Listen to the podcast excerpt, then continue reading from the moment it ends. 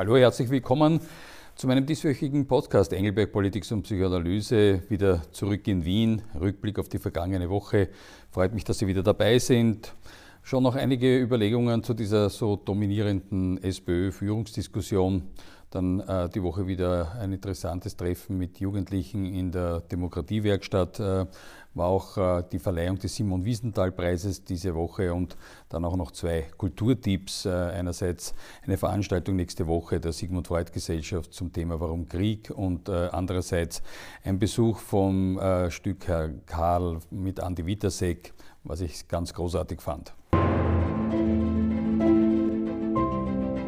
Zur SPÖ-Führungsdiskussion, äh, natürlich muss man da vorsichtig sein, quasi beim Mitbewerb, äh, wie man sich da äußert. Aber ich denke, es geht ja nicht um äh, irgendein Ätzen oder, oder irgendwie, äh, es geht da nicht um Häme, sondern einfach ein paar Überlegungen dazu, äh, glaube ich, wirklich sachlich.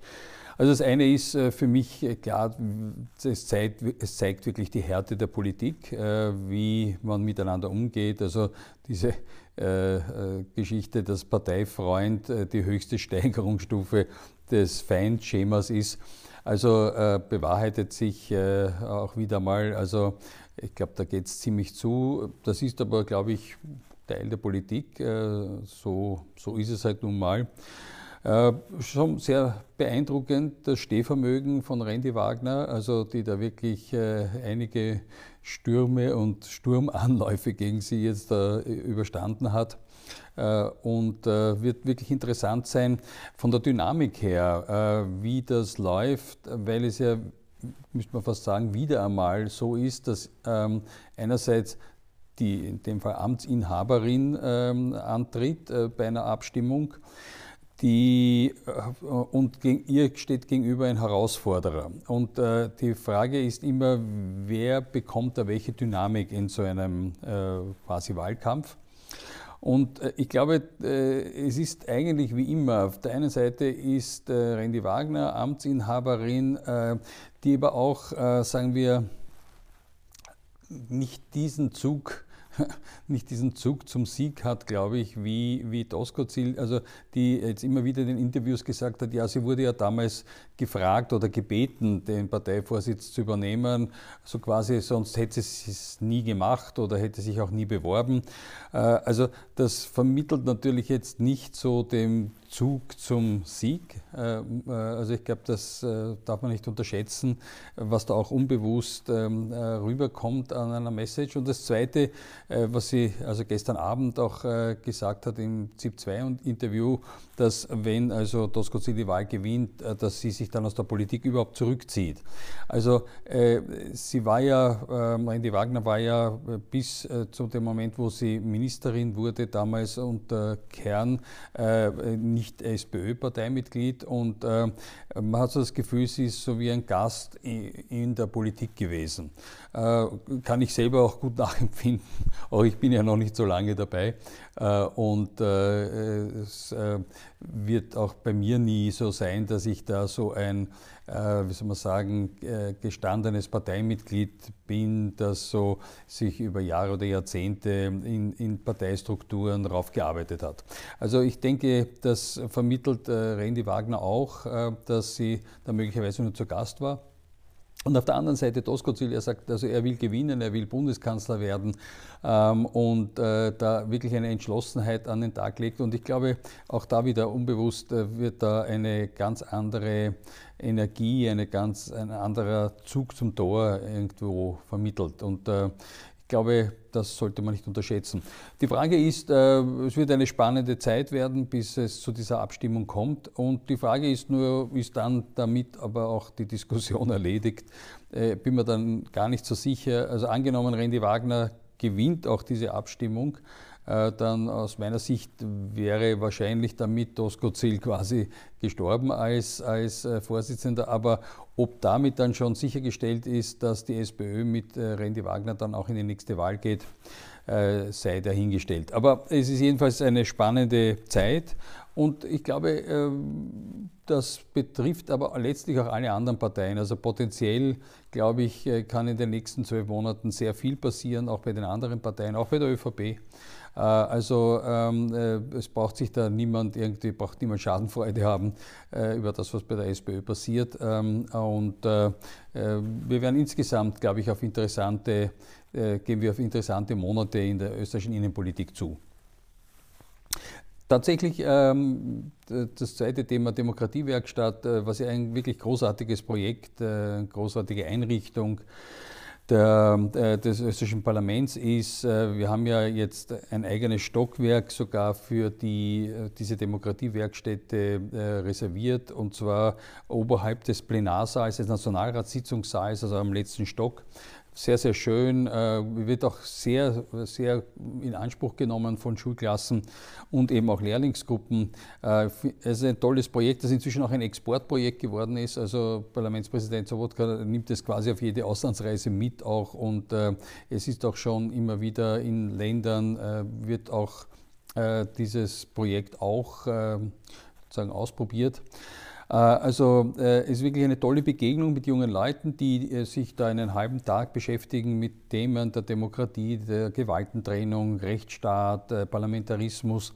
Ähm, ich denke, vielleicht auch viele zum ersten Mal. Und äh, dennoch ist das Interesse sehr groß und auch das Wissen letztlich dann auch groß. Also diese Woche hatte ich ähm, äh, wieder mal, war ich bei einer Lehrlingsgruppe zu Gast. Äh, ich gehe ja sehr gerne in die Demokratiewerkstatt. Ähm, äh, es sind immer zwei Abgeordnete unterschiedlicher Parteien auch immer dabei. Und es wird auch gar nie also parteipolitisch, sondern da geht es wirklich um so ganz grundsätzliche äh, Themen, eben wie gesagt, äh, politische Themen. Äh, und dieses Mal waren es aber durchaus auch spannende eben politische Diskussionen, kurze äh, mit den jungen Leuten. Also äh, muss ich sagen, macht mir wirklich viel Spaß und äh, kann das auch nur empfehlen, dass man in den Schulen das propagiert, dass Schulklassen oder eben auch Lehrlingsgruppen das in Anspruch nehmen und uns ins Parlament kommen. Die Woche war auch äh, die sehr feierliche äh, Verleihung der Simon Wiesenthal-Preise. Äh, Sie wissen, Simon Wiesenthal hat sich da sehr verdient gemacht um die Aufarbeitung von Nazi-Verbrechen und auch die, sagen, dass man auch Nazi-Verbrecher vor Gericht stellt und sagen, Gerechtigkeit walten lässt. Und es wurde ja eben, wir haben vor glaube ich, zwei oder drei Jahren eben dann den Simon Wiesenthal-Preis ähm, im Parlament beschlossen, äh, der auch ähm, also im Nationalfonds administriert wird. Und äh, es war sehr schön, war eine sehr würdige Feier, wo äh, also die, die Hauptpreise, einerseits ist es äh, doch äh, ganz tolle Projekt, äh, Sicaron Basalon heißt das, also Gedenken im Wohnzimmer, äh, gewonnen hat. das ist ein Projekt, wo Privatpersonen in ihre Wohnung einladen und an Holocaust-Überlebende über ihre Erlebnisse erzählen. ist ein sehr, sehr unmittelbarer direkter Kontakt äh, und äh, sind immer sehr berührende äh, menschliche Begegnungen. Ich habe es mehrmals äh, schon erlebt in Israel, auch in Österreich. Äh, Ministerin Edstadler hat es sogar im Bundeskanzleramt auch einmal veranstaltet. und ich glaube, dass die haben, dieses Projekt haben das zu Recht diesen Preis bekommen. Zweite, ebenfalls ein, ein wirklich sehr verdienstvoller Preisträger, das ist Professor Mohammed Dajani Daoudi. Ähm, er war Professor in der Westbank an einer palästinensischen Universität äh, und äh, sehr bemüht um diese Aufarbeitung äh, der Traumata auf beiden Seiten und hatte auch die Idee, was ich für sehr, sehr sinnvoll halte, dass eben palästinensische Jugendliche sich auch mit dem Holocaust beschäftigen, hat eine Reise von palästinensischen Studentinnen und Studenten nach ähm, Auschwitz auch organisiert. Das ist ihm aber alles nicht, äh, sagen wir so, äh, äh, wohl äh, ge, ähm, gehalten worden, also äh, oder zugute gehalten worden, sondern im Gegenteil, äh, das hat dazu geführt, dass er seinen Job verloren hat und gefeuert wurde von dieser Uni. Ich denke, es ist gut, dass er diesen Preis, den Wiesenthal-Preis jetzt auch bekommen hat. Und das dritte ist äh, Waltraud Barton, äh, doch glaube ich schon ähm, recht bekannt in Österreich für ihr wirklich jahrelanges Bemühen darum, dass den ähm, an die 10.000 Opfern äh, österreichischen Jüdinnen und Juden, die in äh, Malitrostinetz und in Minsk ermordet wurden, äh, dass dort äh, entsprechend gebührlich äh, gedenkt, de, de, derer gedacht wird.